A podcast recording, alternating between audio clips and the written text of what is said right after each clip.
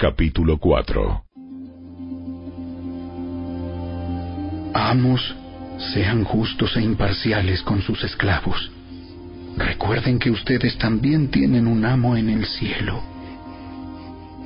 Dedíquense a la oración con una mente alerta y un corazón agradecido.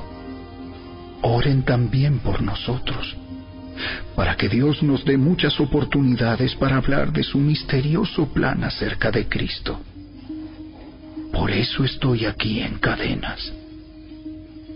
Oren para que pueda proclamar ese mensaje con la claridad que debo hacerlo. Vivan sabiamente entre los que no creen en Cristo y aprovechen al máximo cada oportunidad. Que sus conversaciones sean cordiales y agradables, a fin de que ustedes tengan la respuesta adecuada para cada persona. Tíquico les contará con detalles cómo me va él es un amado hermano y un fiel colaborador que sirve conmigo en la obra del Señor.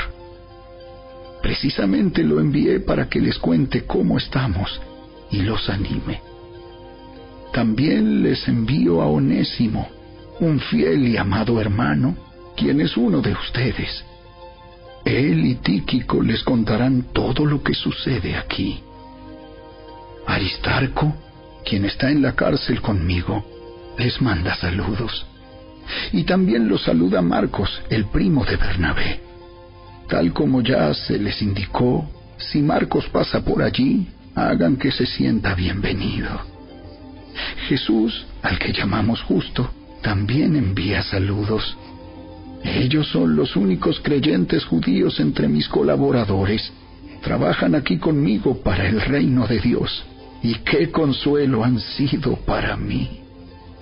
Les manda saludos Epafras, un miembro de la misma comunidad de fe que ustedes y siervo de Cristo Jesús.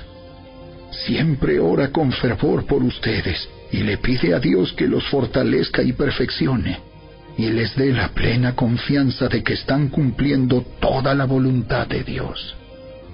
Puedo asegurarles que Él ora intensamente por ustedes y también por los creyentes en la Odisea y en Hierápolis.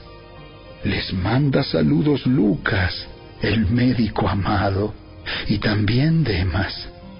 Les ruego que saluden de mi parte a nuestros hermanos en la Odisea, y también a ninfas y a la iglesia que se reúne en su casa.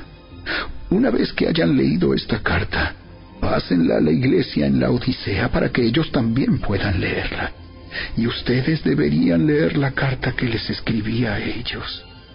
Además, díganle a Arquipo, asegúrate de llevar a cabo el ministerio que el Señor te dio.